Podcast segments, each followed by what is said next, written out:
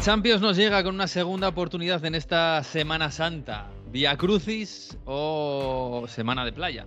Bueno, esto según quien lo mire y según lo que le guste vivir a cada uno. Estamos hablando de fútbol, ¿eh? Ganar o perder. Segundas oportunidades. La tiene el Atlético de Madrid para mejorar lo del partido de ida. La tiene el Madrid para refrendar lo que hizo en el partido contra el Chelsea. La tiene el Chelsea, por supuesto, también. Y el Villarreal. ¡Ay, ese Villarreal en el Allianz Arena! La va a liar. Nos vamos a ir con ellos de fiesta o nos tocará semana de pasión por allí. Es lo que tiene la Champions y es lo que tiene estas fechas. Ha llegado la primavera. Bienvenidos al episodio 27 de Onda Fútbol. En Onda Cero. A ver cómo termina, casi nunca terminan gol, casi nunca terminan gol, casi nunca terminan gol. El Messi hasta el fondo, casi nunca terminan gol. ¡Gol! ¡Casi nunca terminan gol! Onda Fútbol. Fútbol internacional con Miguel Venegas. Palla all'area di rigore, si gira Cassano, magico movimento, Balotelli, rete! Rete! David Villa darting through the middle. He's got it between the two, and he's won the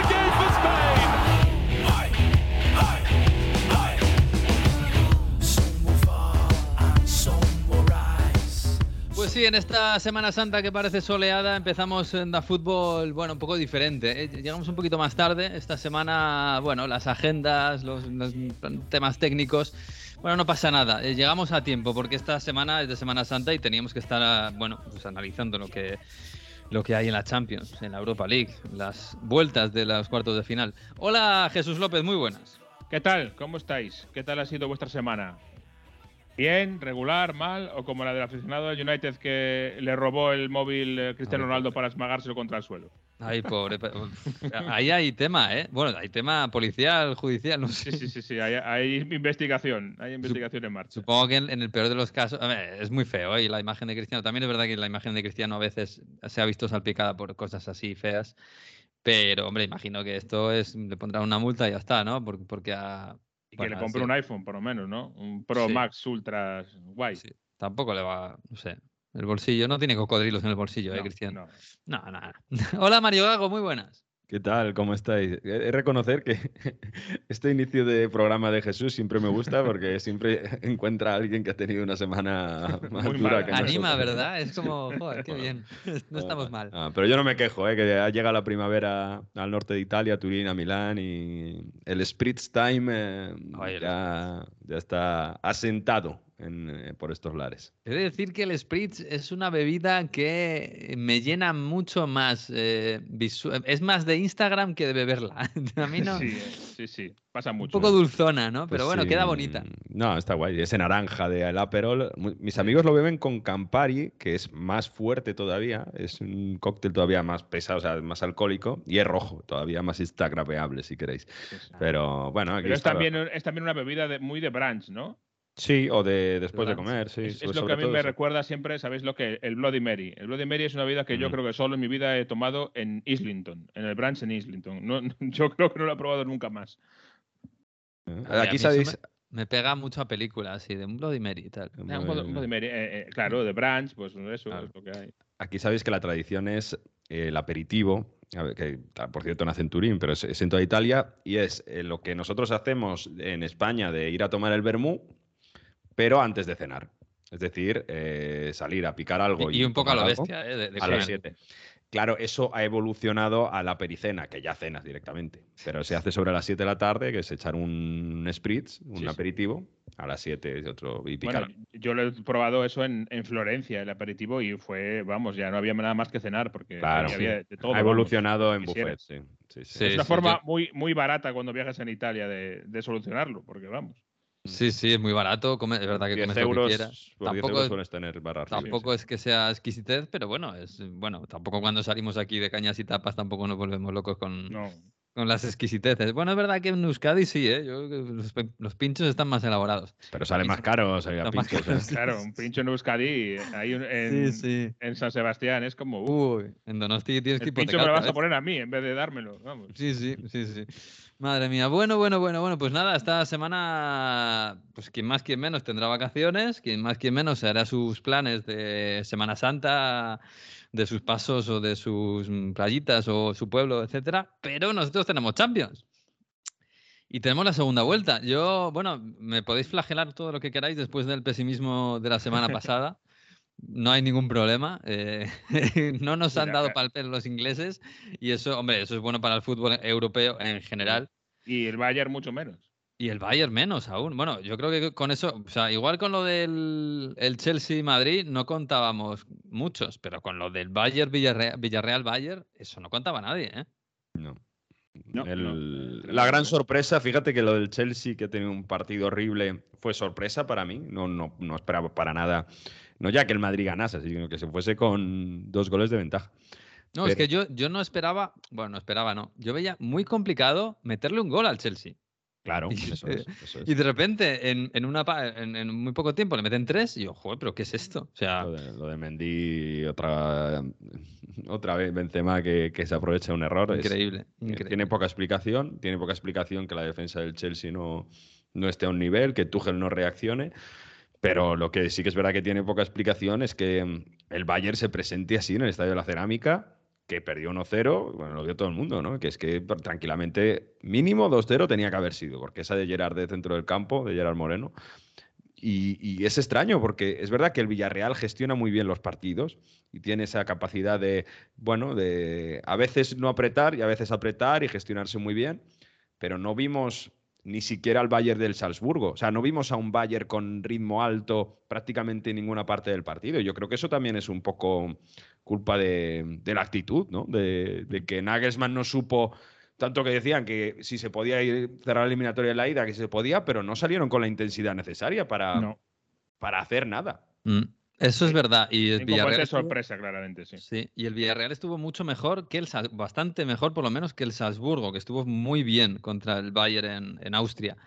Y el Salzburgo se fue con un empate en el 90, empató el Bayern. Eh, el Bayern en Villarreal, eh, la última jugada le da un codazo o algo así a Goretzka, que el VAR podía haber dicho que, que para adelante. Quiero decir que el Bayern no está muerto, ni siquiera estaba muerto en, la- en el partido de ida. Yo no, el claro, el Salzburgo se llevó siete en el partido de vuelta. Viendo al Bayern en los últimos partidos, eh, quitando el del Salzburgo, lógicamente, no está bien. O sea, No, no, no es un no es un rival que, que- es verdad que en cualquier momento te pueden avasallar esa forma de jugar que tienen, de meterte en tu propio área y ahí te, te, te, te- te vuelves loco y te, y, y, bueno, y, y te amedrentan totalmente. Puede pasar, pero tal y como está el Bayern ahora, uno puede pensar perfectamente que el Villarreal puede repetirlo en el Allianz.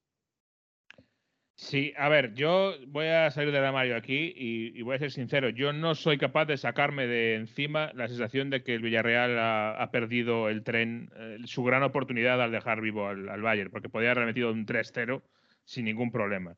Y no soy capaz de quitarme de la cabeza que eh, tengo experiencia y no muy feliz en Europa siendo el equipo pequeño, eh, jugando mejor que el grande y al final eh, cayendo para el hoyo.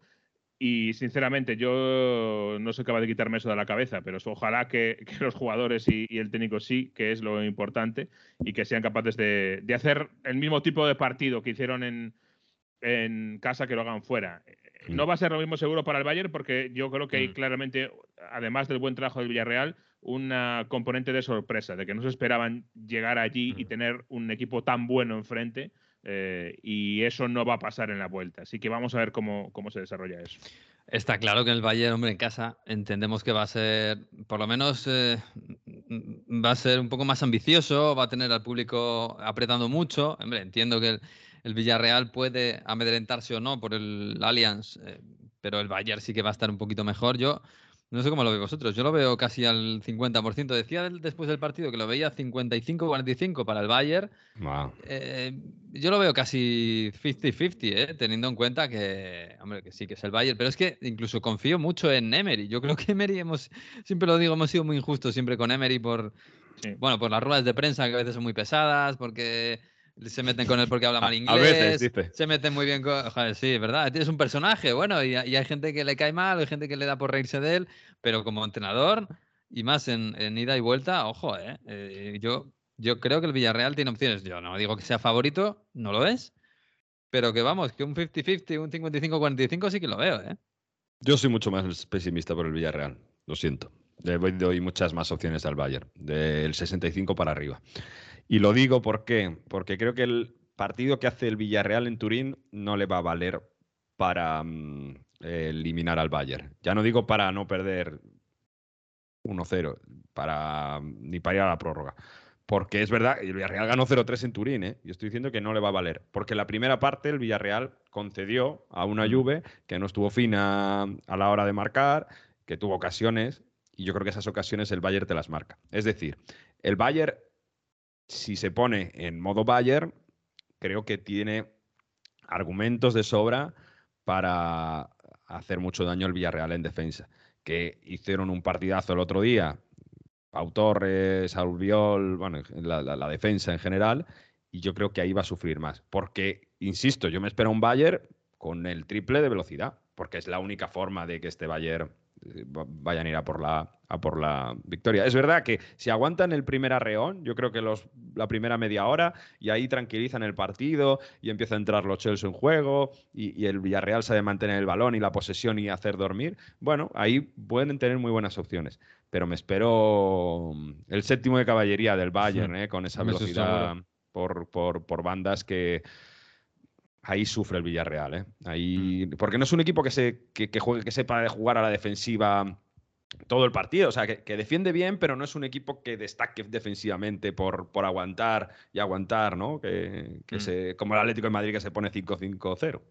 Yo creo que sí. sobre todo el, el, Villarreal va a necesitar tener el día feliz de cara a gol. Eh, no va a tener ni mucho menos esa exuberancia de ocasiones que tuvo eh, en la ida y, y, yo creo que esa va a ser la clave. Que esta vez sí tenga eh, claridad y tenga el buen día Gerard Moreno, Dan Yuma, quien sea de cara al gol o todos ellos, para, sobre todo para poner un poco de, ya de desconcierto en el Bayern, ¿no? Si, te consigues adelantar también en el partido de vuelta, ya eh, las cosas no son iguales. Ya va a decir todo el mundo, uy, ojo. Y, si consigues amenazar a la contra, no, va te, no te va a atacar de la misma forma porque va a tener que tener un ojo detrás. Y yo creo que para ahí puede ser la, la clave, ¿no? Que se muestren certeros de cara al gol. Pues sí, yo creo que la puerta de, entrada al Bayern es la defensa, ¿eh? no es el ataque. Nos fijamos mucho en la exuberancia ofensiva y, y cuidado con lo que tienen atrás. ¿eh? Con Sule que está con fiebre y, y se va al Dortmund, eh, con, con, con Upamecano, con, con Pavar, cometiendo errores. Jonathan David, que sí que es buenísimo, pero también atrás deja la puerta abierta muchas veces y ahí es donde tiene la opción el Villarreal como todos los que se enfrentan al Bayern. Ahora, que dure eso 10 minutos, esa oportunidad, pues bueno, si la has aprovechado bien y si no, pues no. Pero bueno, eh, oye, hablando de alemanes, al, Barça, al Barça Eintracht le veis historia, lo digo porque claro, en la, vuelta, en la ida nos ha sorprendido bastante el Eintracht. Bien, y, en la, y en la vuelta va a ser exactamente el mismo equipo, prácticamente, vamos, exactamente igual. Y el Barça debería ser incluso más favorito de lo que se demostró en Alemania. Sí, mm. hay, hay, una desconexión entre lo que esperábamos del Barça, tanto en la anterior eliminatoria como en esta, yo diría, ¿eh? Eh, que esperábamos mucho más del Barça por lo que está viendo en Liga y mm, curiosamente en la Europa League de momento le está costando más de lo que, de lo que esperábamos ¿eh? en todas las eliminatorias. Eso primero es un testamento a la competición que no es tan fácil como, como puede parecer desde lejos, ¿no? desde fuera, eh, porque bueno, es como que ser hermano pobre de la Champions y tiene que ser muy fácil y no está siendo para nada fácil para el Barça, que ha pasado de, de meterle cuatro a Madrid en el Bernabéu a luego sufrir con, con el, sufrir en Turquía o con el o con el alemán. Así que vamos a verlo, pero sigo diciendo lo mismo que contra el Bayern. Yo creo que al final estas situaciones el, el grande, el experimentado tiene, tiene cierta ventaja. Mm, sí, estoy de acuerdo. No, no veo a Eintracht. Defensivamente tampoco le veo con un nivel para. Eh, cuando salen las combinaciones ofensivas del Barça, donde entra un Pedri que está en buena forma y si entra Ferran Torres sin puntos de referencia, por mucho que cierren con tres atrás, mmm, veo pocas opciones. Ahí a los que quiero ver con opciones es al Atalanta, ¿eh? que es eh, mi pequeño baluarte con la Roma en Conference, pero que juega. Pues llega un punto en... que igual solo les vale ganar esto para meterse en Europa, ¿eh? No, en Serie olvídate, ¿eh? porque claro. llevan una segunda vuelta horrible. Y, y, yo creo que es que es muy clave ganar al Leipzig para el Atalanta, porque en semifinales tendría el que gane del Sporting Braga contra el Rangers, sí. que en la ida ganó el Braga 1-0. O sea, pero es, te puedes meter en la final, ¿eh? Es, es, es a un, a un podría ser fácil, bueno, fácil, tampoco es fácil, pero bueno, bastante asequible. Te conviertes en favorito para ser finalista, que ya puede ser mucho. muy bonito medio Bérgamo en Sevilla, la verdad que sí. no, yo creo que tienen opciones ahí, pero el Leipzig es un equipo muy peligroso a la contra Y, y- y si el Atalanta ataca más de lo debido y sobre todo que defiende mal, yo Mm. creo que va a estar más igualada esa eliminatoria y va a estar más divertida que la del Barça Eintracht. Yo me apunto a esa final en Sevilla, Barça, Atalanta, ¿eh? Sería bonito. Y que ataquen, ahí que, que tiren para ante todos, hombre. que sí, sí. claro. La bonita de ver sería. sí, sí, sí, desde luego. Oye, eh, vamos a hablar mucho. Yo os digo, si no puede ser un City Liverpool, que sea, que sea la Atalanta. A ver, que sí, yo, yo entiendo que es muy bonito el City Liverpool, ¿eh? son de verdad, es el gran partido de Europa ahora mismo. Pero otra final de Champions eh, de- inglesa no. Inglesa, no, ya, eso sí. No está el West. Ham por ahí, ¿eh? También. ojo Ya, está el West Ham. Que además Sí. ya en Liga ya yo creo que se está dejando llevar. Pero bueno. Sí, es un poco como el Atalanta, ¿eh? el West Ham casi Sí. mira ya más a la final de Europa League.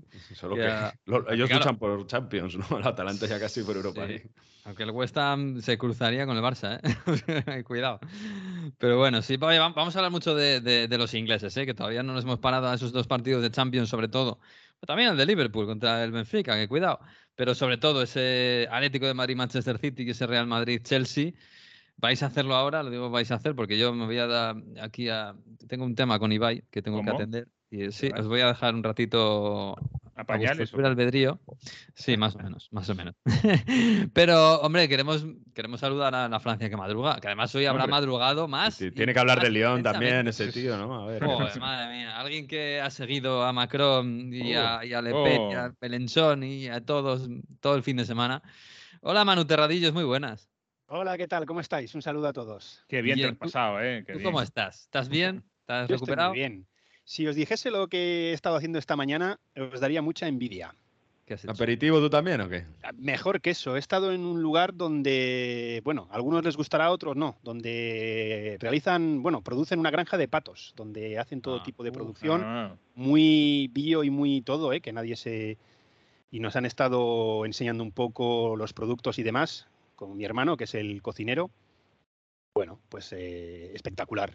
O sea que tienes que un hermano, un hermano que, que hace, ¿cómo se llama? Ahora no me sale. Eh, eh, Magre magre de pato. pato. Hace de todo, lo de mi hermano es espectacular, sí, sí.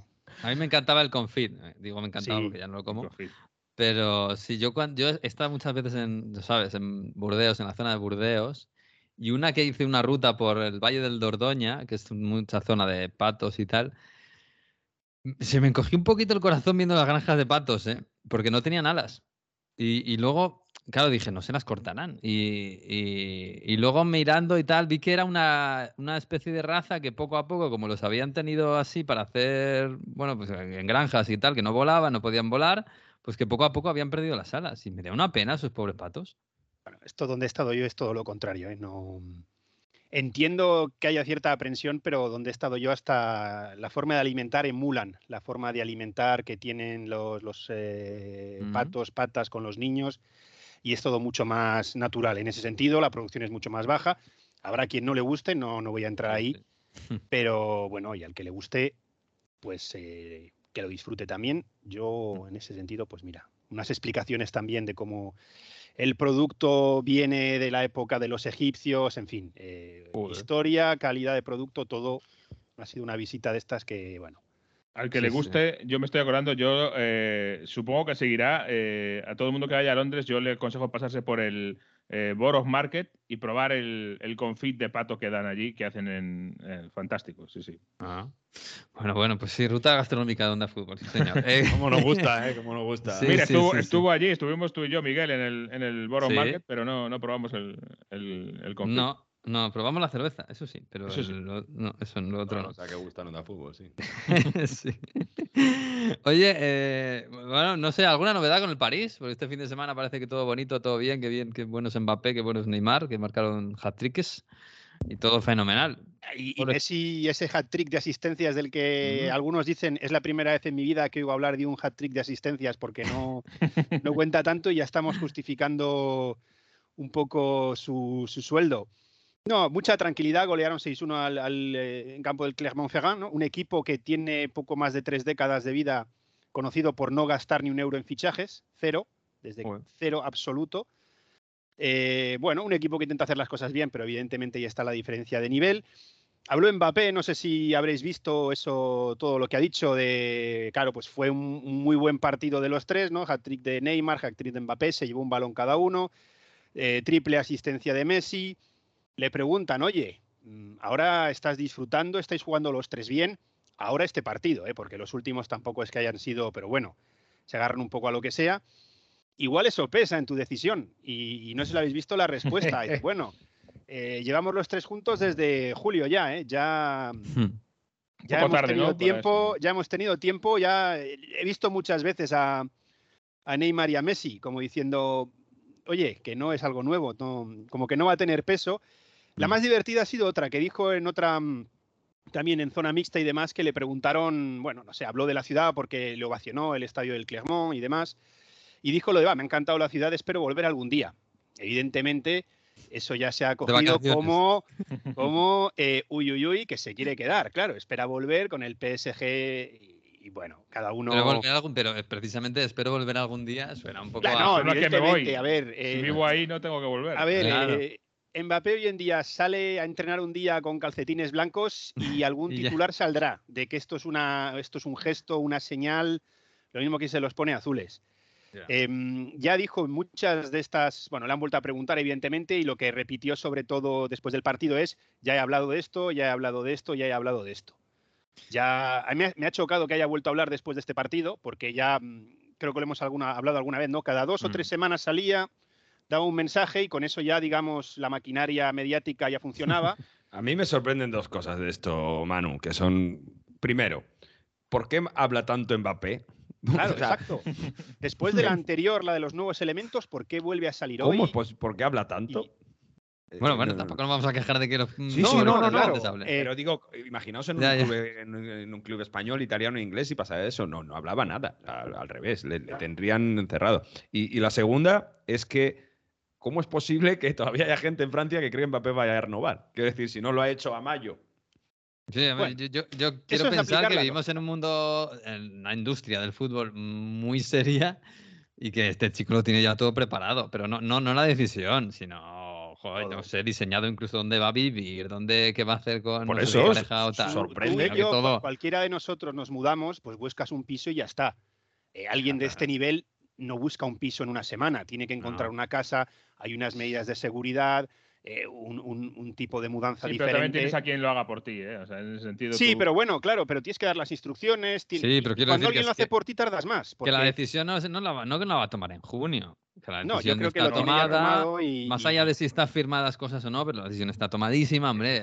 Bueno, a la ver, eh, eh, eh, hay- si hay una regla en el mundo eh, menos respetada y más eh, choteada, es la famosa regla de que solo puedes firmar con otro equipo cuando quedan seis meses para que acabes tu contrato. Eso es. Ya, bueno, sí. eh, Siempre lo, re- lo repetimos todos los eh, inviernos. De a partir de enero, este puede firmar con quien quiera. Que no, que ya podía firmar antes realmente. Y ya seguramente había firmado, si no un contrato, el precontrato. Ya sabes cómo va esto. Sí, sí, lo que Esto se dice es que, que tenía algo firmado con Florentino cuando Florentino no estaba en el Real Madrid, con lo cual es un contrato privado, no entra dentro de las reglas FIFA, con lo cual el Madrid podía, bueno, el Madrid no, Florentino Mm. como persona eh, física individual podía firmar un contrato del tipo que quiera con otra persona sin ningún.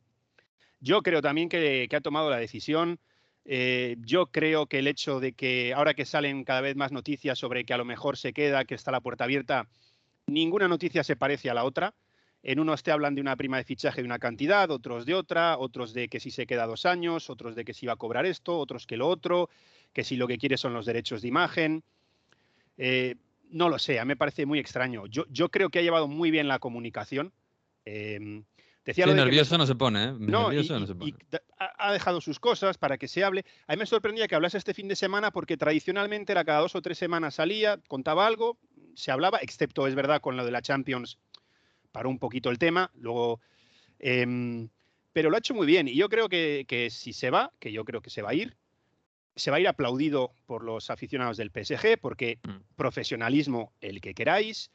Em, sí que lanzó un mensaje cuando perdieron goleados contra el Mónaco, pero es un mensaje de orgullo herido, de oye, hay que respetarse a unos mismos, tenemos Mm. que respetarnos, que por Sí, pero incluso familias, ese mensaje en amigos, afición nuestros caló clubes. bien. o sea, Claro, claro, es un mensaje de, claro. dijo también, por los aficionados, no podemos eh, permitir que los aficionados vean estos espectáculos.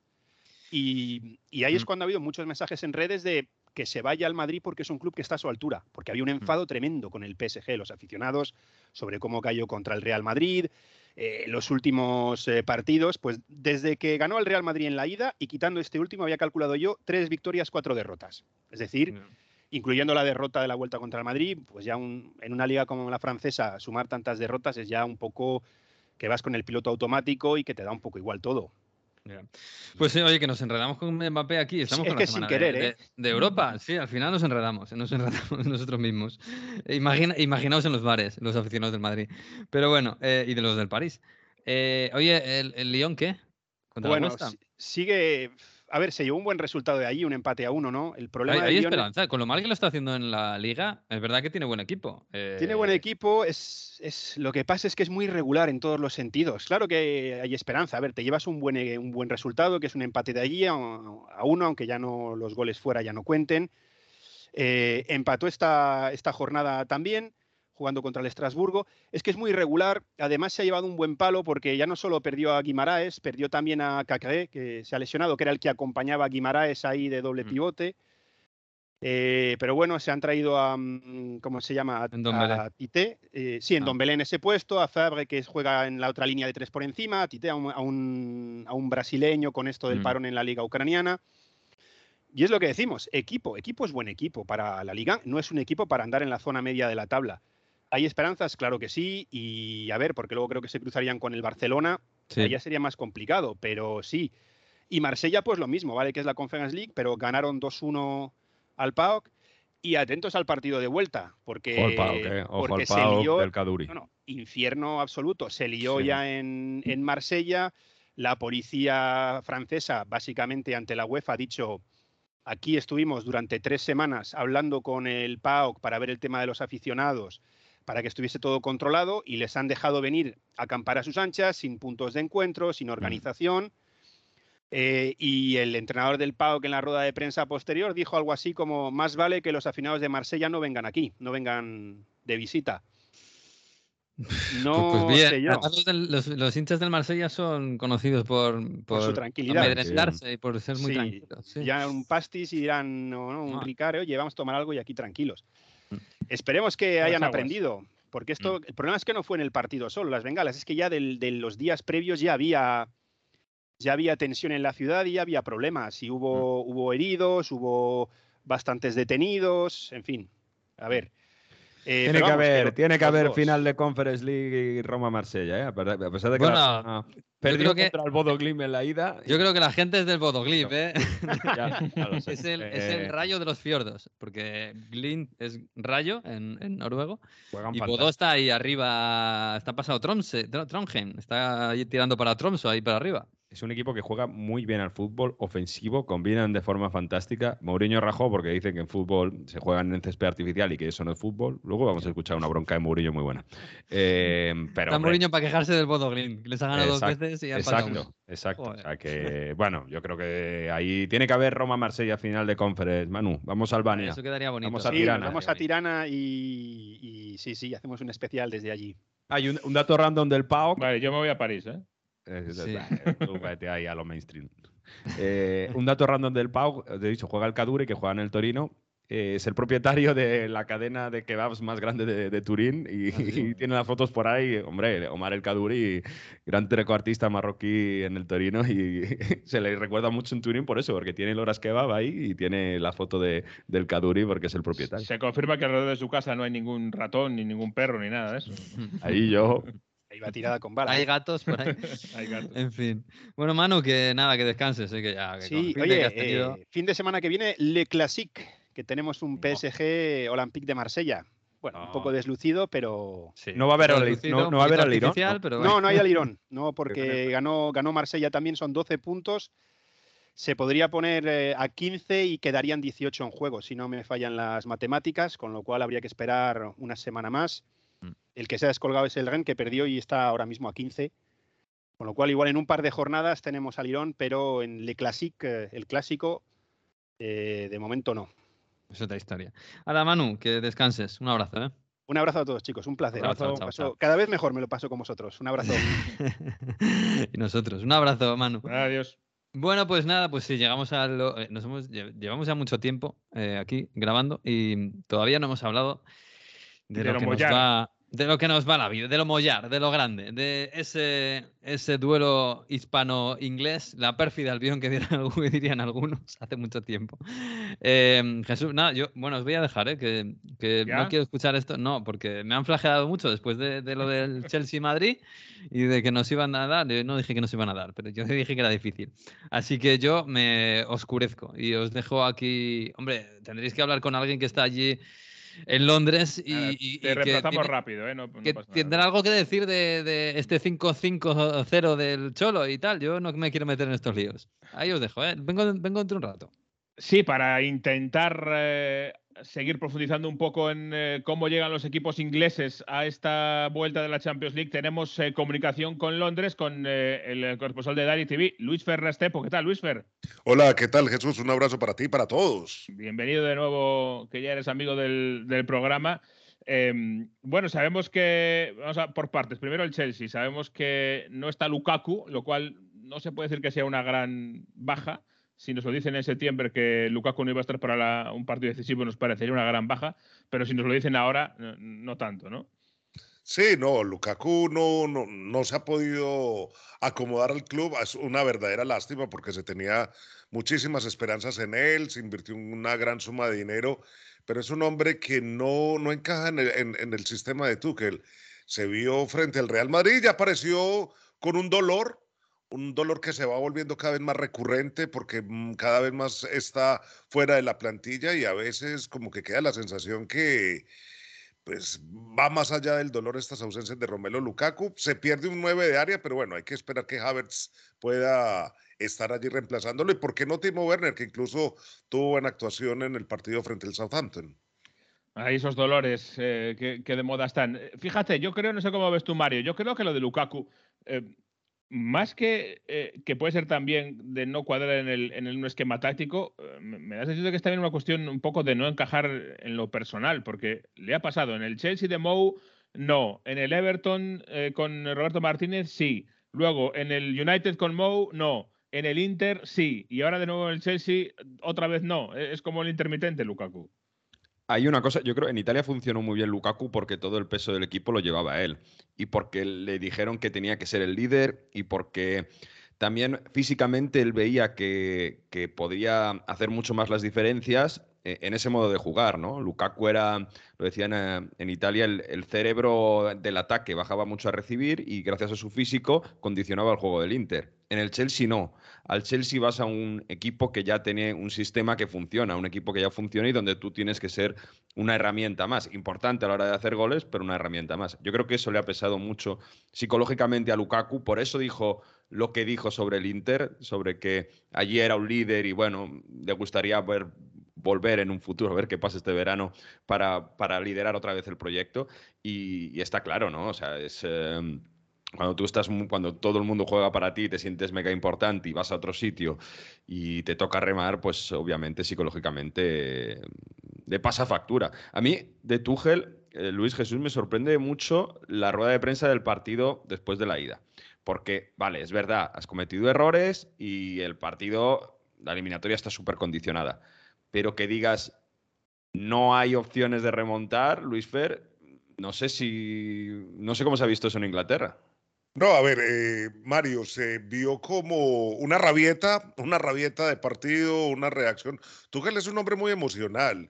Quien creyera eh, debería tener la faceta de, del parco alemán, pero no al revés. Y como, como Klopp es, es un volcán también de emociones. Él salió muy molesto, lo veíamos en la tribuna todo el partido, incluso hablando con su cuerpo técnico, regañando a los jugadores, se sentaba, se paraba y fue como una rabieta.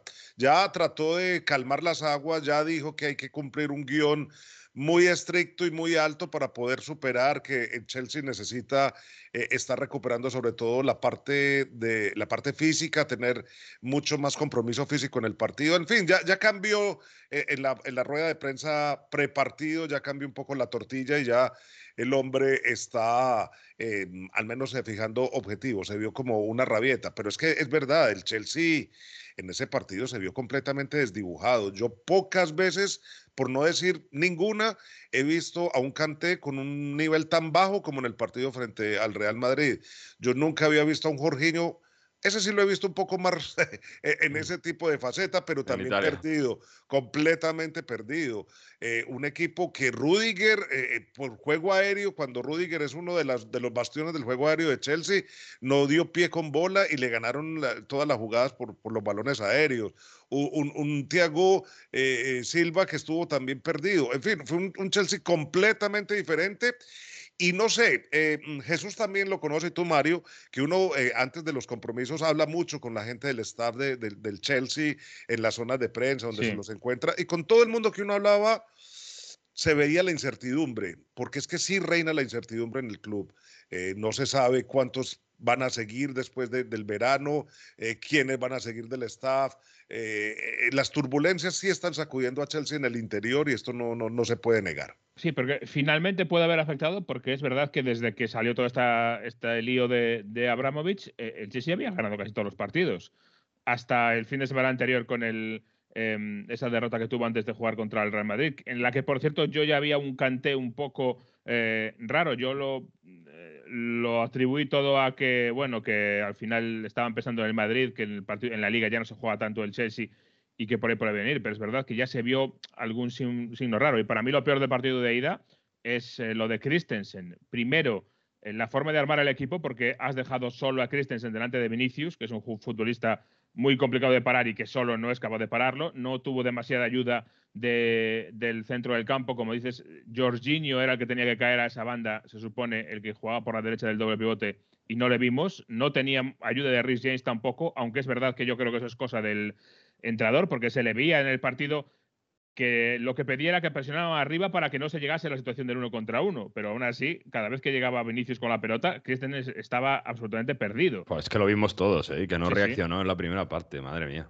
No, es que eh, era, era, un Chelsea completamente desdibujado, dejando eh, vacíos, eh, muchas burbujas de aire, de espacios para, atacar, que es algo que no es común y no es lógico en este Chelsea. Y como, y como les digo, en el interior, en el staff, cuando uno conversaba con, con la señora que, que, lidia con la prensa, con, con toda la gente alrededor de, de del club, uno preguntaba y decía, no, nosotros no sabemos de nuestro futuro. Y, cuando se tiene una lista de jugadores ya prácticamente en otros equipos como Christensen o como el mismo Rudiger, que tanto se ha hablado desde, desde allá, desde Italia, o de lo que se ha hablado de, bueno, de Lukaku, ni, qué decir, pero de, otros elementos como Mount, que también se han mencionado para el Barcelona, eso no trae tranquilidad al club. Y ojalá que para este partido pues tengan una motivación diferente, que es poderla eh, sacar adelante frente al Real Madrid y que se olviden al menos momentáneamente de, lo que puede ser, porque se dice por acá que el 14 de abril es el día clave para conocer los nuevos dueños del Chelsea.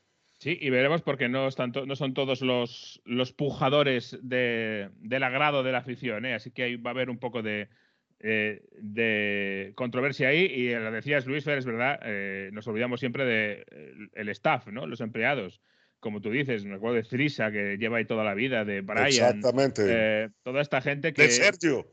Sergio también. Toda esta gente que lleva ahí toda la vida, que los conocemos los que pasamos por Stanford Bridge y que, claro, no, no tienen ni idea. Y los jugadores están más o menos eh, acostumbrados a, a, estas cosas, ¿no? A la vida de futbolista no, pero eh, ellos también hablan, los jugadores hablan con la gente del staff también. Claro, sí, sí. Entonces, eh, claro, porque no solamente son estos los que tienen relación con la prensa, también son los utileros, también es la gente de la ciudadela deportiva, eh, y los jugadores el día a día lo hablan con ellos, y cuando se transmite este tipo de mensajes, pues la incertidumbre va llegando.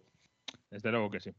En fin, veremos qué pasa con este Chelsea. ¿Tú ves con opciones al Chelsea de, de remontar al Bernabéu? Sí, la veo, lo ¿Oh? veo. Yo sí lo veo. Lo veo porque Chelsea es un equipo que juega muy bien cuando está todo concentrado, eh, cuando pone en práctica el sistema de Tuchel, es un, un, fútbol revolucionario y yo creo que sí le puede sacar ventaja en la parte física al Real Madrid, en la parte física. Porque si algo tiene el Chelsea es que está muy bien preparado físicamente. Sí, es verdad que es. Y lo vimos sobre todo una diferencia enorme el año pasado. ¿eh? Eh, ahí yo creo que la parte física se vio mucho.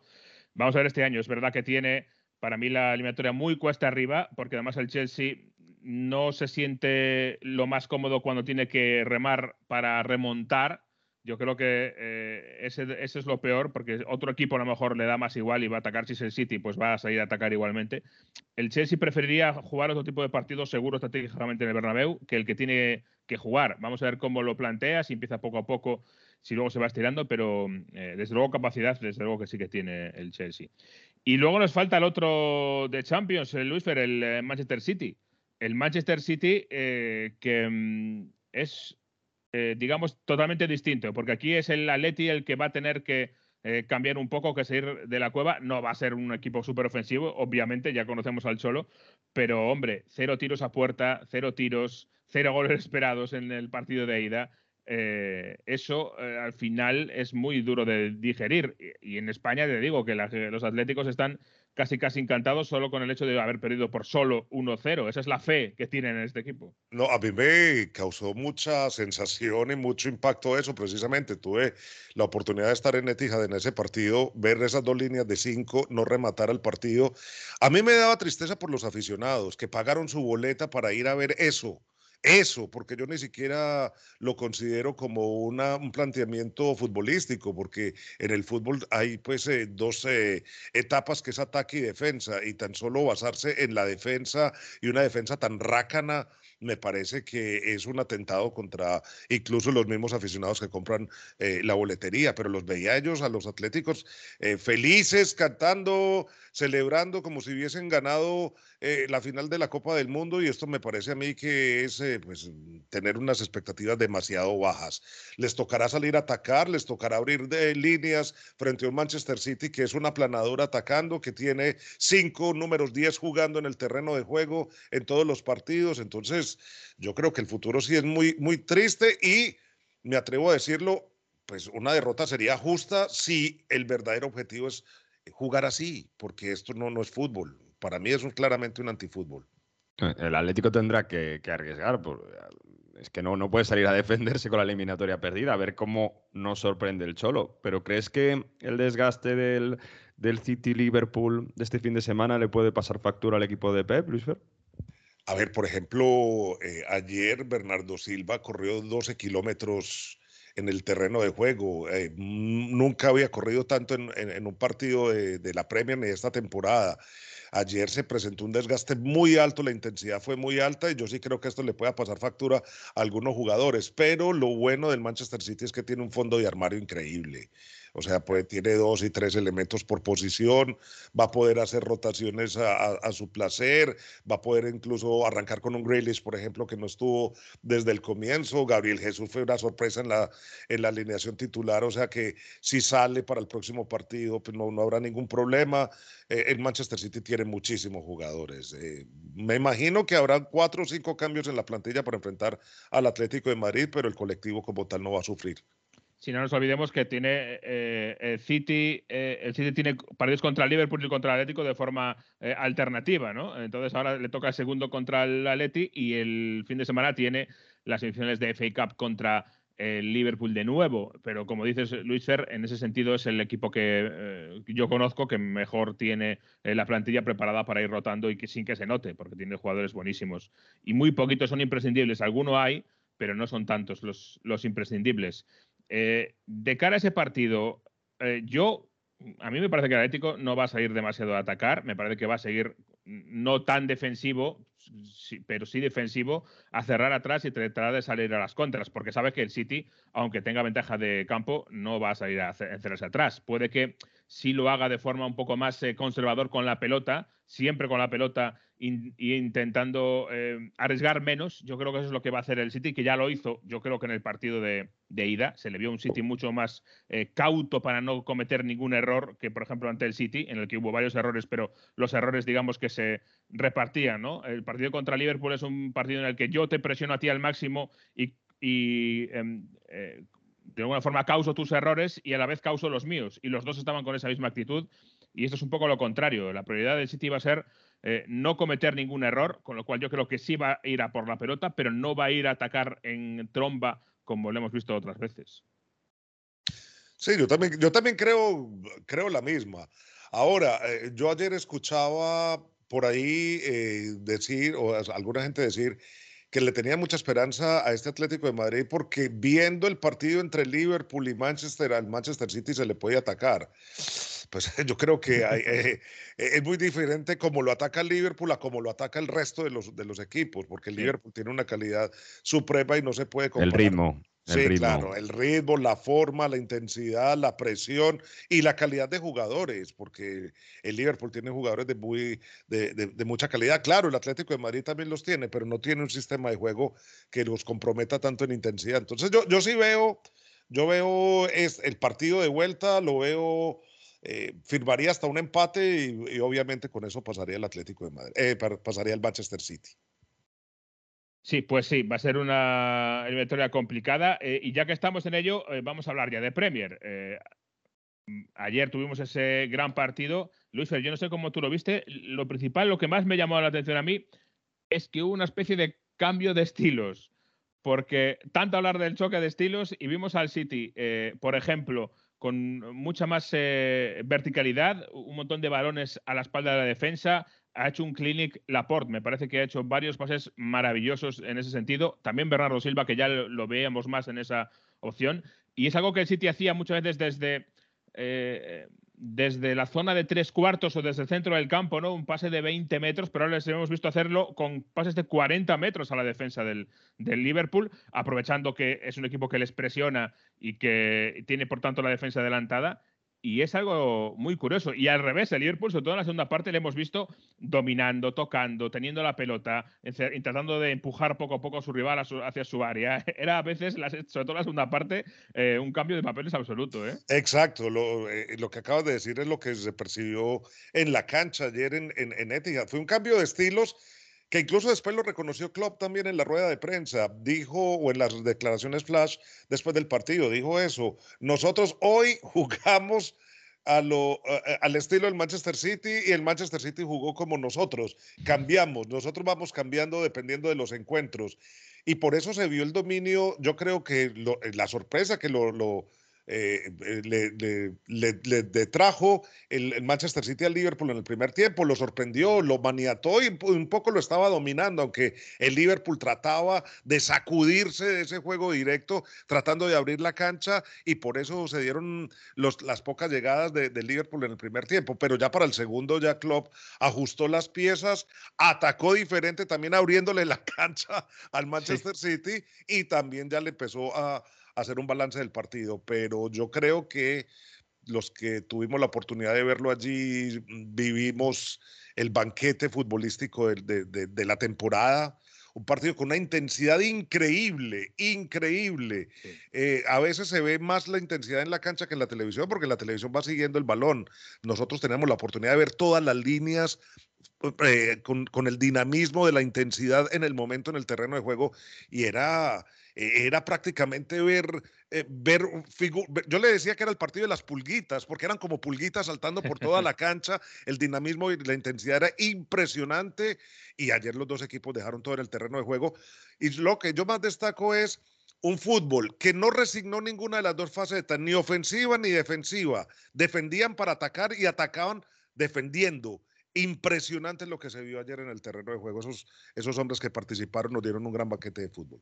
En Italia, Jesús Luis Fer se vio este partido muchísimo. Bueno, yo creo que en toda Europa, en España igual, y la gente decía, es que van, juegan a otro deporte. O sea, la diferencia ahora, y yo creo que es la gran clave de que por qué los ingleses están en las, eh, en la Champions tan arriba, ¿no? Es que ese ritmo, esa velocidad de juego que vimos, es que eh, no la vemos ni en un clásico, yo creo, ni en un Juve Inter, que es los más em, grande aquí, o Juve Napoli, o lo que queráis. Es, tremendo.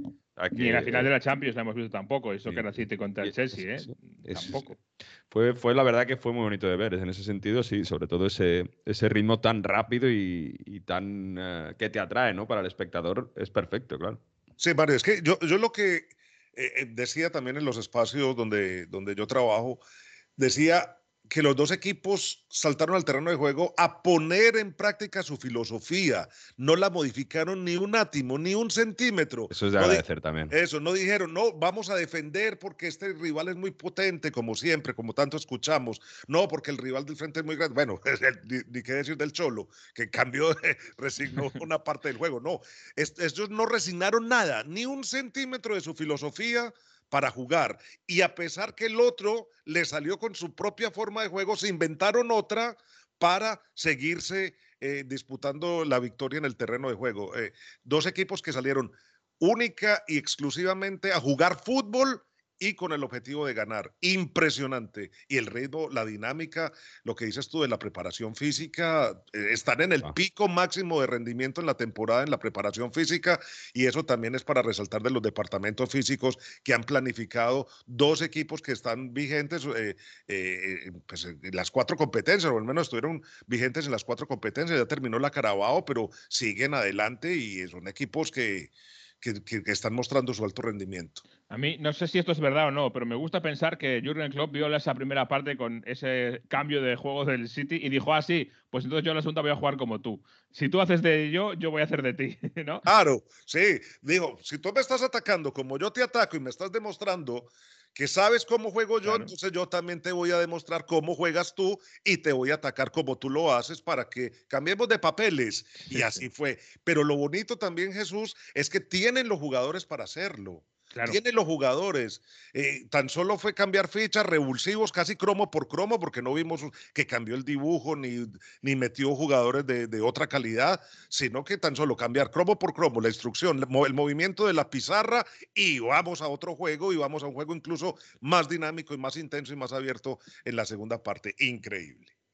Sí, señor, sí. ¿Y estás de acuerdo para cerrar que lo que dijo Guardiola, que les dejaron con vida a Liverpool? Aparte de la última ocasión clarísima que falló, que yo falló Mahrez. Sí, yo, yo sí creo, esto se va a definir hasta el final, aunque yo sí veo el calendario más complicado para Liverpool. Sí. Liverpool sí tiene unos eh, rivales más de peso, tiene rivales o que están peleando más cosas en la parte baja, que tienen más vida, pero tú bien sabes que aquí nada se puede predecir, eh, mejor dicho, el que, el que lo sepa que me dé la fórmula, a ver si me vuelvo millonario como tú allá en Madrid y yo más bien eh, me, me dedico Pero a eso. hay que no hay mojarse. Luis Fer, un, un café, un café. que- que faltan siete jornadas, un punto por encima del City. Un café Eh, nos jugamos, a ver. La Pues última yo sí carrera de creo este. Yo sí creo que puede haber un resbalón del Manchester City. Yo sí creo que puede haber un resbalón del porque el Manchester City cuando lleva muchísima ventaja es cuando saca más cuerpo, cuando tiene más aire en la camiseta, entonces ve a los otros equipos un poco por encima del hombro.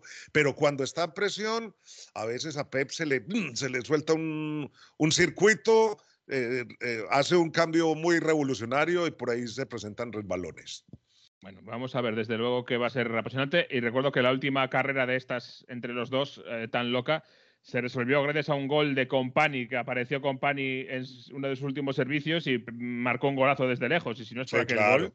eh, Que, y- que- que- que el cura Agüero le decía que no, no, no es remate, no remate. tires, no y tires. remató. Y tiró, sí. Y la hizo y la metió y la embocó, sí. Sí, señor. Y- Sí, y bueno. yo, solo quiero, yo solo quiero recordar que si el Manchester City pasa contra el Atlético de Madrid en Champions, va a tener en esas últimas jornadas unas semifinales en teoría contra el Real Madrid, si no que remonta el Chelsea. O sea que en medio jugándose la Premier, el City va a tener una semifinal de Champions contra el eh, Real Madrid, mientras que el Liverpool, que lo tiene en camino contra el Benfica, tendría también unas semifinales bastante duras contra el Bayern Múnich. O sea que a ver, O contra Villarreal, ojo. o contra el Villarreal, exacto. El Villarreal, me alegra mucho lo de Emery. Que va- va me por alegra delante el Villarreal. muchísimo lo de Emery. Ojalá que pueda seguir adelante porque Emery se merece muchísimo más de lo que ha conseguido eh, en, en- en Champions, ¿no? no en Europa League, pues todo el mundo ya sabe sus resultados, que ha levantado el trofeo, pero sí mucho más en Champions. Y además un Villarreal que, que tiene un buen, buen, buen equipo y tiene buenos planteamientos. Sí, no, desde luego que mérito enorme del Villarreal. Y antes de, de cerrar, eh, Luis, em, te quería preguntar por la pelea por la cuarta plaza, que está tremenda con Cristiano Ronaldo eh, por ahí tirándole, tirando los, Los móviles de los aficionados al suelo, que ha tenido que, ha tenido que pedir perdón. Eh, eh, el ambiente de Manchester United es, es horrendo y, y lo vemos cada vez más claro. Pero luego está el Tottenham y el Arsenal. El Arsenal que acaba de perder un- una ventaja buena que tenía contra el Crystal Palace eh, y este fin de semana también he vuelto a perder y contra el Brighton eh, y ahora la ventaja para mí es del Tottenham. Porque tiene un técnico que es un zorro. Para mí Conte los ha venido pullando ha venido pullando a toda la plantilla, diciéndoles que, no sé, que él no quiere estar en ese equipo, que esos jugadores no son los que él pretendía. En cada salida, en cada rueda de prensa, más les puso el INRI sobre la cabeza a propósito de esta semana de malos jugadores. Y eh, yo creo que eso los ha, los ha motivado. Además, lo que se ha visto con Koulibaly eh, ha sido, se, se, integró inmediatamente al equipo. Bentancur también llegó a aportar.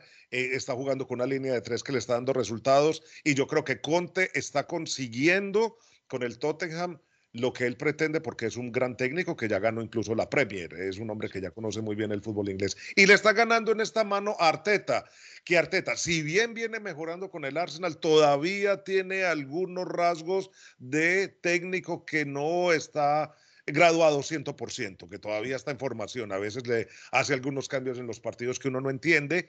Y creo también que la plantilla mm, sufre de muchos altibajos. Yo sí veo con más aire al Tottenham Hotspur para terminar en esa cuarta posición. El West Ham está muy comprometido con su campaña en Europa. Creo que también eh, por eso puede resbalar en la Premier porque ellos se quieren conquistar eh, hasta lo que más puedan la Europa League y el Manchester United ya es un equipo de antaño. Para mí ya este Manchester United es el pasado.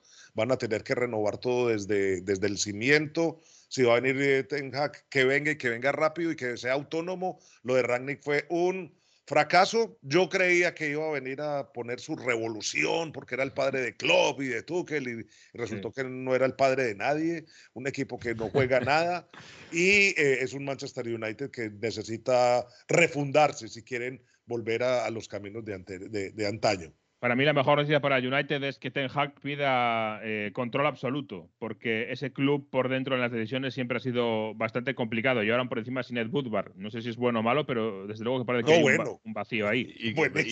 pero Ranking, pero en teoría va a seguir, ¿no? Como director deportivo, así que a ver mm. qué. No, él, va a seguir como advisor, como eh, un consejero. consejero porque ya lograron montar, es que eh, eh, la gente de pronto no conoce que el Manchester United tuvo casi siete años sin estructura deportiva. Era el Bulbar.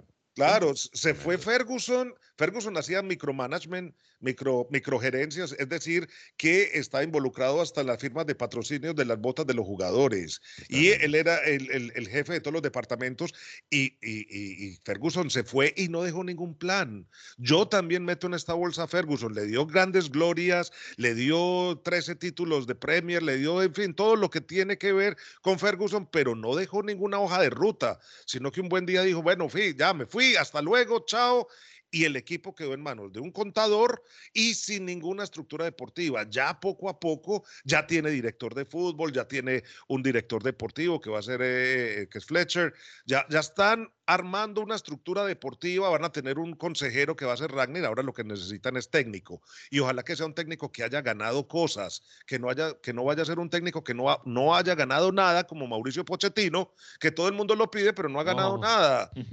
Y no ha ganado nada. Pero es que ¿qué ha ganado Pochettino? Nada. Entonces, al Manchester United no se puede traer un técnico que no haya ganado nada. Tiene que haber ganado trofeos. Bueno, una final de Champions League ha llegado, pero. Ah, pero finales, eh, a finales han llegado muchos. El, importante es que la gana.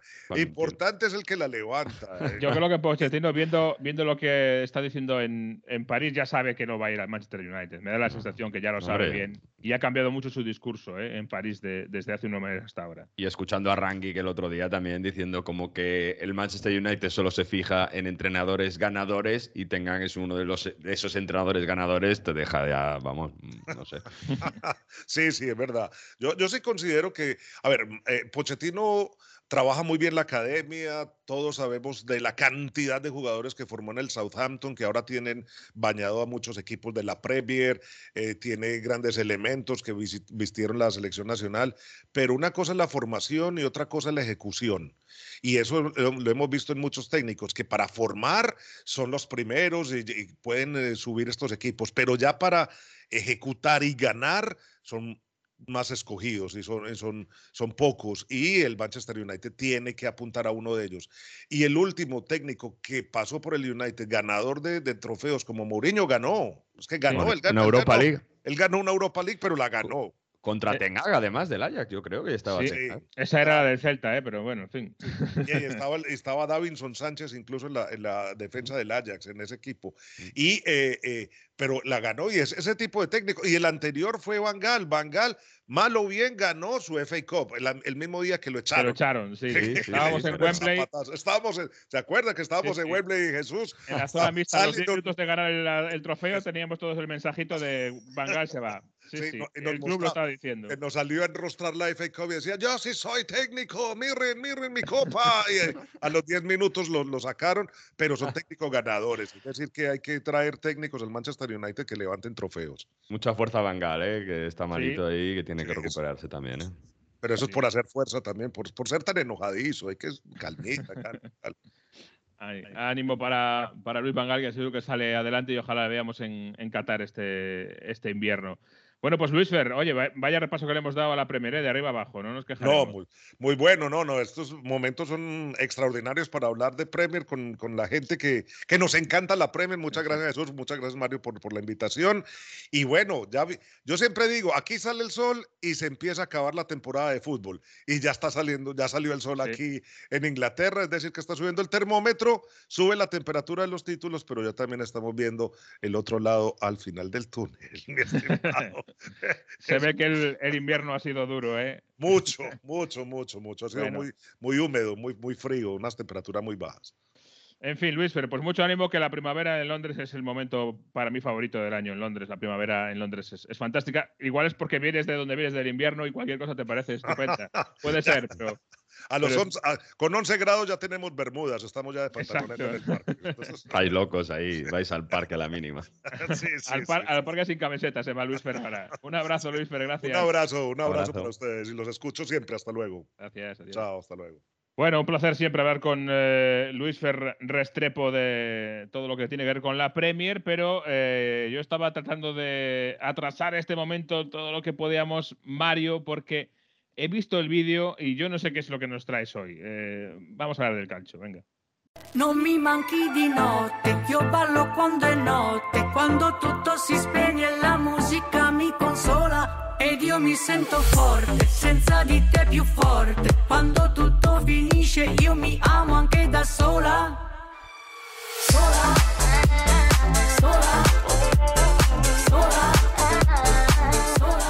eh, Luna Piena se llama esto. No, yo no voy a hacer, no voy a hacer eh, comentarios porque luego vienen tus haters en las redes sociales que les mandas tú y me dicen cosas. No, no.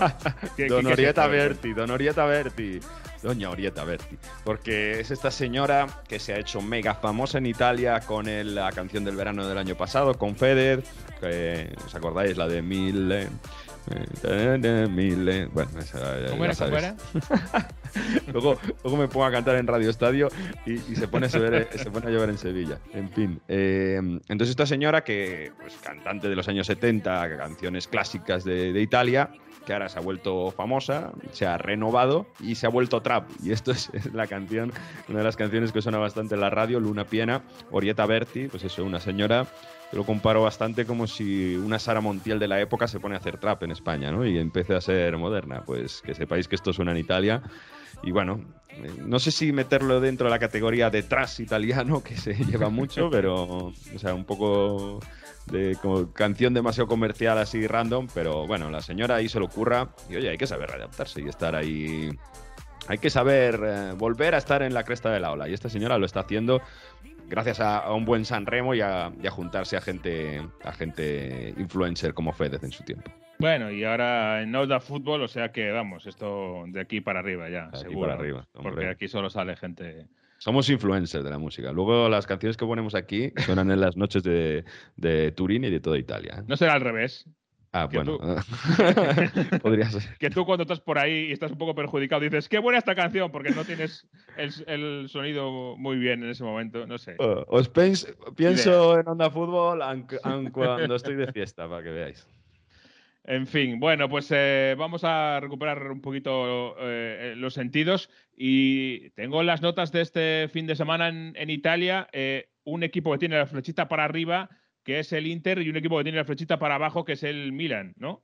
Mm, tal cual. Hemos pasado en esta jornada de que el Inter vuelva a depender de sí mismo para volver a ser campeón de la Serie de repetir el scudetto que consiguiese el año pasado con Antonio Conte, Lukaku y compañía. Después de un mes y medio de resultados muy negativos para el Inter de Simone Inzaghi, fíjate que hay, partidos a la temporada que cambian todo, de verdad. El, Inter en enero acabó perdiendo el derby contra el Milan y a partir de ahí, con eso con doblete de Giroud, y a partir de ahí el equipo no volvía a ser el mismo. Se atragantaba a la hora de hacer goles, los delanteros estaban bloqueados, se recibían, eh, había errores en defensa y recibían goles. A partir de ahí, el Inter daba esa sensación de que ya no se iba a recuperar. ¿Qué pasó la semana pasada? Derby de Italia. Ganas sin jugar nada bien contra la Juventus, con un penalti, 0-1, bu, clic. Son estas cosas que les pasan muchas veces a los futbolistas y a las plantillas. Clic y hemos vuelto a ver al Inter de inicio de temporada. Es verdad que es el primer partido en casa después de este Derby de Italia, pero victoria 2-0 contra el Verona con muy buenos minutos en la primera parte, sobre todo a mediados de la primera parte, donde llega un centro fantástico de Perisic para un gran remate de Nicolò Varela y luego después de un córner, pocos minutos después, Dzeko, que llevaba más de un mes sin marcar, ponía el 2-0 y ahí prácticamente gestionaba el partido y poco más. Es un Inter solvente a la hora de defender, es un Inter que crea muchas oportunidades, pudo haber bastantes goles, de hecho tuvo un palo hasta de, hasta de Ambrosio, y es un Inter que, que yo creo que, que se le ve concentrado y que sabe lo que tiene que hacer y que ha recuperado buen rendimiento de jugadores clave, sobre todo Brozovic en el centro del campo, que es un pedazo de centrocampista que, que puede dar mucho. Y decía también lo de la concentración y de sensación de estar dentro del partido, porque Simón Inzaghi yo creo que estos días, que ha tenido más tiempo para preparar los partidos, está teniendo mucho, mucha cura, se dice aquí, ¿no? Está fijándose Sí. mucho en los detalles. Y mm, Dazón ha sacado un audio de una charla en el eh, túnel de vestuarios, cómo s- antes de salir en el segundo tiempo, cómo les dice, concentraos en absolutamente todo. Fijaos, el audio dice, Milan, Skriniar, atentos, entramos con todo y sobre todo, non voglio amunizione del cazzo, no quiero amonestaciones eh, aleatorias, que si no me, me- me cabreo mucho. Fíjate que este Del audio caso creo no es bueno. aleatorias, ¿eh? Yo no soy experto italiano, pero yo sé que del cazzo no significa A aleatorio. lo mejor de la... sí, es es bueno. dicho de otra forma. sí. Exacto, exacto. Hemos bajado. Mira, Inzaghi en el túnel de vestuarios. Es muy bueno este audio. Eh, con la testa, eh. Giochiamo, giochiamo quando possiamo, ragazzi. Spazio, il nostro obiettivo è quando ci vengono a pressare, liberarne uno in conduzione quando è il momento. Stefan, Dimas, Milan, bisogna entrare. Attaccanti, ci tenete tutto. L'arbitro, ragazzi, non fermiamoci a protestare perché lascia andare. Ammonizioni del cazzo, non le permetto a nessuno. Ammonizioni perché fermiamo un contropiede. Lo dicho, ¿eh? Cómo Sí. les dice, les nomina a todos, además. Milian, Skriniar, entramos con todo, ¿eh? Eh, eh, Acaba Inzaghi sin voz en los partidos y una de esas cosas es por eso, porque no es Conte. Yo creo que es, es Conte, pero amable, De la ¿sabes? escuela, ¿no? Es Antonio Eso. Contista. Sí, no, no se cabrea, pero uf, está dentro del partido. que- Intenso, que, como te- si te toca en su banda, le vas a escuchar todo el partido. Sí, señor. Sí, bueno, eh, audio de Dazón, ¿eh? Yo lo repito por si acaso no, no se ha oído bien. La zona Italia, ¿eh? Eso. Eh, pues sí, pues eh, el Inter, como dices, eh, segundo todavía, pero con un partido menos y por tanto con la opción de ser eh, líder, por encima del Milan, que ha vuelto a tropezar y que es verdad que el- la pinta no es buena, ¿no? Es que eh, los, mm, la, forma de atacar este fin de semana contra el Torino todavía fue peor de la jornada anterior donde empataron también 0-0 contra el Boloña.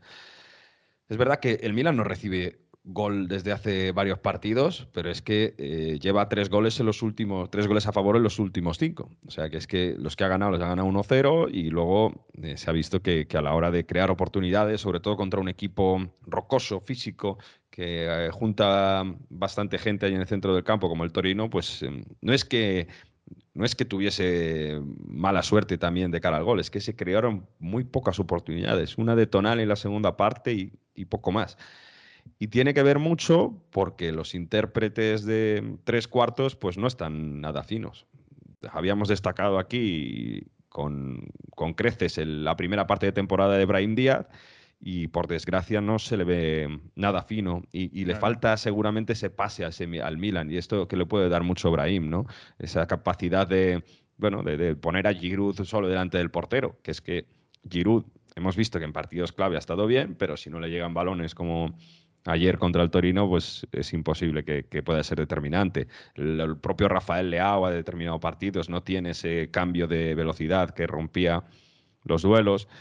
En fin, eh, Pioli se ve preocupado, pero él insiste en decir que juegan igual que, lo hacían semanas atrás, pero simplemente, bueno, pues son, esas, eh, son esos procesos mentales también que cuando están bloqueados que, no encuentran el juego, ¿no? Y, y, no, hay, no hay manera, no hay manera de desbloquearse. Un Milan que, lo decimos, ya no depende de sí mismo, pero que también puede tener un calendario que se puede complicar si, e, en virtud también del Napoli y demás, porque va, a tener que jugar eh, contra la Lazio y contra la Fiorentina casi inmediatamente. ahora en Pascua va a tener al Genoa, un rival de abajo, pero luego, después de ese semifinales de Copa Italia de, contra el Inter, bueno, tiene ahí Lazio y Fiorentina, y si no mejora en ese, en ese rendimiento ofensivo, va a ser muy complicado que luche contra el, Scudetto hasta el final. Por cierto, decíamos, el Inter tiene un partido menos y hay fecha para eso. ¿eh? Se va a jugar el día 27 de abril, que es cuando se juegan la ida de las semifinales de Champions League. Es decir, Estamos en em, esta semana que se decide los cuartos de Champions. La semana que viene, entre semana, se juegan las semifinales de vuelta de Copa Italia, que tenemos ese Inter Milan 0-0 en la ida. Y la semana siguiente, entre semana, va a haber Boloña-Inter clave para la lucha por el Scudetto. Es decir, el Inter va a volver a jugar otra vez partidos entre semana, ¿eh? que es lo que le había dado esa crisis. Así que a ver quién llega bien a, ese, este final de mes de abril, que puede ser, vamos, va a ser clave para la resolución del Scudetto. Quedan seis jornadas. Decisivo, desde luego, sí, eh, tanto para la Copa como para la, para la Serie A. Eh, vamos del norte al sur, eh, directamente a, a, Napoli. A ver cuándo me llevas a Napoli un día, yo tengo ganas allí de probar. Bueno, todavía sigo esperando por tu panetone, o sea que ya de, la pizza napolitana no digo nada. Eh, el Napoli que tampoco está acabando, parece, la temporada en, demasiado buen lugar. Parecía que se había metido en la lucha por el Scudetto y de hecho está. El Napoli ahora mismo está con los mismos puntos que, el Inter. Lo que es que tiene también un partido más. O sea que momentáneamente, bueno, está a dos del Milan y potencialmente a tres del Inter. Pero es que cuando el Napoli tiene esa oportunidad de crear una dinámica de cuatro victorias consecutivas ganando, de ganar en casa contra un equipo rocoso como es la Fiorentina, que, que, te, que te, crea mucho, que, que juega muy bien al fútbol, pero que también te deja espacios. Y precisamente eso, te deja espacios, no les sabes aprovechar y a las primeras casi oportunidades, pues bueno, se te ponen 0-1, luego logras empatar y, lo que no puede ser es que te logra un gran gol uh, Mertens, que es el máximo goleador de la historia del Napoli, que, y, al, mínimo creas un agujero y te, van y te hace el 1-2 y con E, ¿no? Te, te dejan muchos espacios atrás. Este Napoli al final, con Spalletti, parecía que cambiaba mentalidad en determinados partidos pero cuando tiene esa ocasión de dar un puñetazo encima de la mesa y decir que sí, que este Scudetto lo voy a luchar hasta el final, pues eh, falla, falla. La Fiorentina ya le eliminó, por cierto, en Copa Italia a este Napoli. Y, es una pena porque hemos visto a un Osimen que hace un golazo al final, en buena forma. Hemos visto como el propio Mertens eh, quiere aportar lo suyo. Pero es que eh, hay días que, fallan, ¿no? Fabián Ruiz, por ejemplo, no está tan fino en otros días como el día que ganó la Lazio, que, se ganó contra la Lazio, y le falta esa, esa mentalidad para mantener la, regularidad de jugar bien al fútbol, porque el Napoli es un equipo que juega bien al fútbol.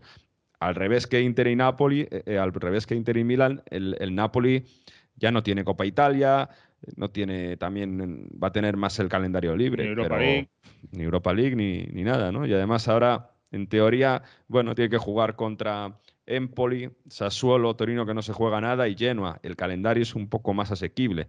A ver si le vale a Spalletti para, para meterse en la lucha Champions. De la Fiorentina, creo venimos destacando en el fútbol lo bien que lo ha hecho italiano, Vincenzo italiano. Otras cosas que tiene el fútbol. Este verano en la Fiorentina iba a ir Gennaro Gattuso, fue presentado incluso. Sí, sí.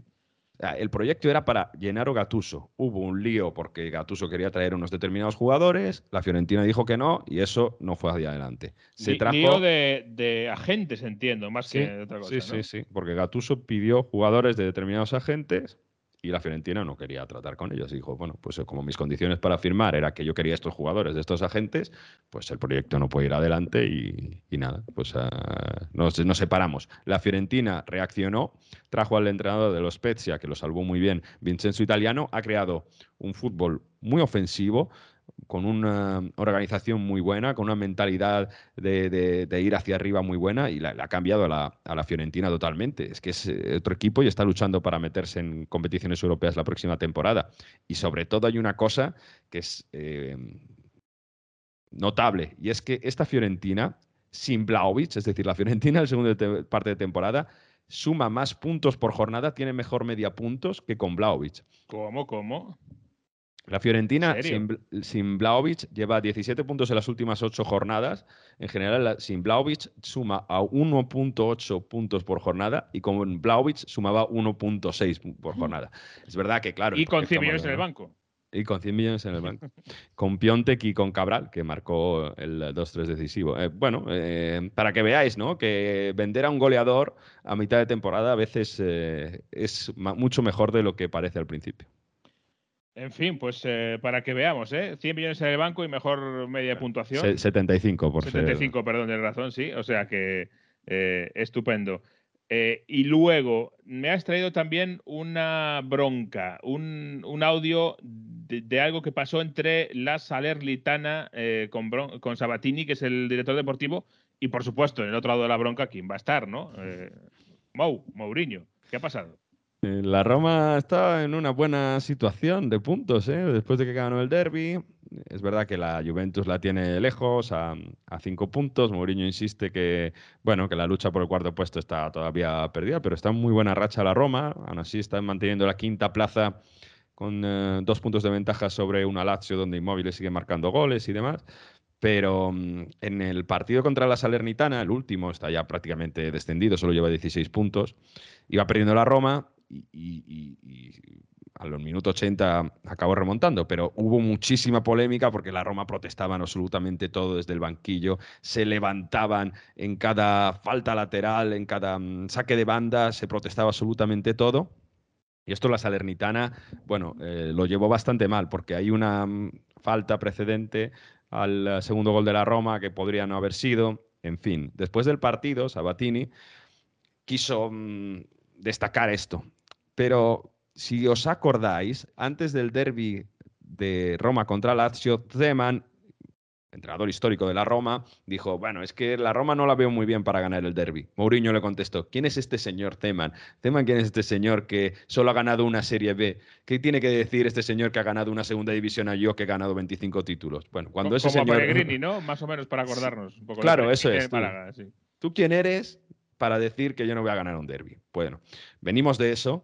Entonces Sabatini se queja y le dice, Perdono, perdona por nominar a un semidios come Mourinho, però tengo che decir esto. Chiedo scusa a Mourinho solo per averlo nominato, perché lui è un semidio e io so chi sono. Io sono molto, ma al suo livello non arriverò mai, tant'è che quando sentirà le mie dichiarazioni dirà chi è questo che non ha vinto neanche 25 trofei. Io non ho vinto un cazzo, ma sono una persona seria. Io ho letto Hemingway, ho letto Pessoa, che è uno scrittore di casa Mourinho e continuo a farlo. Quindi insieme al calcio mi curo anche della vita. Bueno, bueno, bueno, aquí eh, yo me, me, siento incapaz de comentar este, este corte de audio si no está Venegas, ¿eh? porque aquí es, es, su territorio. Vamos. El cultureta Sabatini. Eh, lo traduzco, yo creo que se entiende bastante bien, pero básicamente dice, perdón por nominar a un semidios como Mourinho, yo, si, si, le dicen quién es el que le está diciendo estas cosas, seguro que no va a decir que quién es este, porque yo no encontro un catch, yo no soy nadie, yo no he ganado 25 títulos, pero yo cultivo la vida, porque yo he leído a Hemingway y además del fútbol, Uh, también he leído y, y, tengo literatura, he leído a Pessoa, en fin, eh, no toda la espera, vida espera. es fútbol. ¿no? Ya, llama a Venegas, que deje a Ibai, que deje a Ibai un rato eh, mirando por ventana. Eh, a ver. A ver, espera, Venegas. A ver, Venegas. ¿qué pasa? ¿Qué pasa? ¿Qué andáis? Venegas, ¿Estáis te... hablando de Hemingway y de, de Pessoa? Hemingway y de Pessoa, sí, señor. Y de Mourinho al, al mismo tiempo. Todo la misma frase.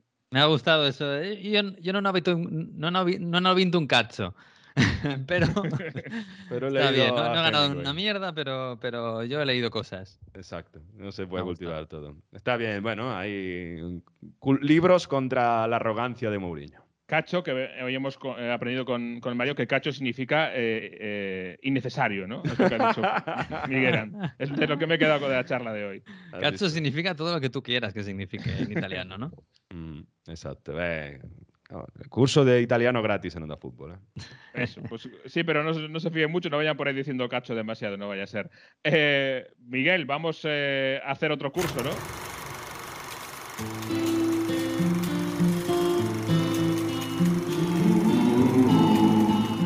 Hombre, pues sí, ya que, ya que estamos llegando al final en este día tan extraño en Semana Santa de, de Onda Fútbol, vamos a recibir al profesor, a Víctor Gómez, ¿no? Eh, que ha venido hoy con su curso de Historia Futbolística 2021-2022. Bueno, no sé qué nos contará hoy, estamos aquí en Semana Santa hablando de fútbol. Ayer el Fulham, casi ascendido a la Premier League, cedía los tres puntos al equipo cuyo escudo será uno de mis favoritos y con más significado heráldico que pueda haber en el fútbol inglés. Se trata del Coventry City Football Club. El primer símbolo del escudo es un elefante torreado, que como símbolo cristiano aparecería en numerosos bestiarios medievales y en los pórticos de iglesias y monasterios eh, de la Edad Media. El situar el elefante en las puertas principales de las iglesias tenía un significado muy claro. Cristo que marca el camino de los feligreses hacia la salvación, y las almenas o torres encima del elefante serían la representación de la Jerusalén celeste. En este caso, la simbología del escudo del Coventry es algo diferente. Los Sky Blues eh, tienen como patrón a San Jorge, al igual que Inglaterra, y a partir de ahí es donde se genera nuestra leyenda. Según cuentan por las West Midlands, el patrón de Inglaterra, San George o San Jorge, nació en Coventry. En la vida de este santo, una de sus grandes hazañas fue matar a un dragón, la representación del mal, y siempre vistiendo una capa con una cruz roja que derivó en lo que conocemos como la bandera inglesa, o Cruz de San Jorge. Pero entonces, ¿por qué el elefante? Según la mitología, el gran enemigo del elefante era el dragón, ya que los bebés elefantes eran su comida preferida. Por esto a San Jorge se le representa de tal manera en Coventry. Asimismo, las almenas también tienen un significado religioso, serían la Santísima Trinidad protegidas en Coventry. Junto a este elefante, sobre el dragón, aparecen otros dos símbolos que son los mismos que encontramos en el escudo de armas de la ciudad. Por un lado, el ave fénix y por otro, el águila negra de Leofric, conde de Mercia y señor de Coventry. Leofric fue el señor de Coventry durante algunos años del siglo XIII, como contó el cronista eh, Roger de Wendover, y su mujer fue la legendaria Lady Godiva. Cuenta la leyenda que Lady Godiva, viendo a su pueblo sufrir por las subidas de los impuestos que hacía su marido, le pidió a este que a cambio de pasear desnuda a caballo por las calles de Coventry y así sentir algo de vergüenza, su marido eh, bajaría los impuestos. Obviamente, sorprendido por el gesto de su esposa, accedió a bajar los impuestos si su mujer eh, se presentaba de esta guisa delante de las gentes de Coventry, así que sus habitantes nunca olvidarían a su salvadora. Por otro lado, el ave fénix nos acerca más hacia la actualidad y a un día nefasto para la historia de Coventry de Inglaterra. Sería el 14 de noviembre de 1940. Ese día, hacia las 7 de la tarde más o menos, 500 bimotores de la Luftwaffe realizaron un ataque sistemático sobre la ciudad de Coventry. La redujeron a cenizas. Era la ciudad eh, industrial de la Midlands y era un objetivo prioritario en la batalla de Inglaterra. Más de 36.000 bombas destruyeron más de 4.000 edificios en la ciudad. Por ello, el ave fénix es el resurgir de la ciudad en la nueva ciudad de Coventry y el águila de Leofric en la ciudad antigua de Coventry. Una vez más, fútbol, historia, incluso la heráldica se une para este, esta pasión por el fútbol y esta mm, representación de los símbolos de la afición. Así los Sky Blues seguirán teniendo a su ave fénix, tendrán a su elefante y a su águila de Leofric. Pues sí, pues así, así nos vamos a marchar. Lo habéis pasado bien, ¿no? Vosotros lo habéis pasado bien, ¿no? Hombre, importante. siempre, siempre. Es lo importante. Bueno, Lo pues típico, cuando se va el jefe un rato es, es mejor. ¿no? Sí, ¿no? Esto es como de Office. Muy bien, muy bien. Bueno, pues veremos a ver cómo, a ver, veremos cómo lo pasamos esta semana en la Champions y en la Europa League. Y los Semana de ingleses. pasión. A ver cómo lo pasan los ingleses. Esto de la semana de pasión en Inglaterra yo creo que todavía no lo conocen. Pero igual lo conocen esta Bueno, semana. bueno, es muy larga la historia. ¿eh? Están allí con los huevos de, de Pascua de Cadbury y tal y están distraídos. Es el momento de, de ganarles. Ah, pues mira, puede ser, puede ser esa, sobre todo al, al, al City, que es, que es lo que más nos va a costar. Pues nada, pues, eh, pues nos vamos, nos vamos a marchar. La semana que viene, pues yo diría que a la una o así estaremos colgados en la web y en redes y tal con el episodio 28, pero... Es Pascueta, ¿eh? El lunes que Pascueta. viene. Sí, Uy, Mario, sí. Mario Yo tengo barbacoa. No aparece, no aparece hasta la una menos cuarto, Mario. Yo O sea tengo que- Claro, va a depender un poco de cuando aparezca Mario. Yo creo que estaré por Vitoria, pero también podremos hacer cosas y, y bueno. Y yo creo que intentaremos estar a la una. Y si no es a la una, un poquito más tarde tampoco pasa nada. Además, la semana que viene no hay Champions. Hay una extraña jornada entre semana y, y bueno, la Pascua nos trae otra vez fútbol, como todos los días. Así que nada, cuidaos, eh, cuidaos y disfrutad de esta semana. Un abrazo. Adiós, adiós. Hasta la semana que viene, con el episodio 28, hasta aquí el 27. Disfruten de la semana, sí señor, y de las vacaciones, quien las tenga, y del fútbol. Y adiós.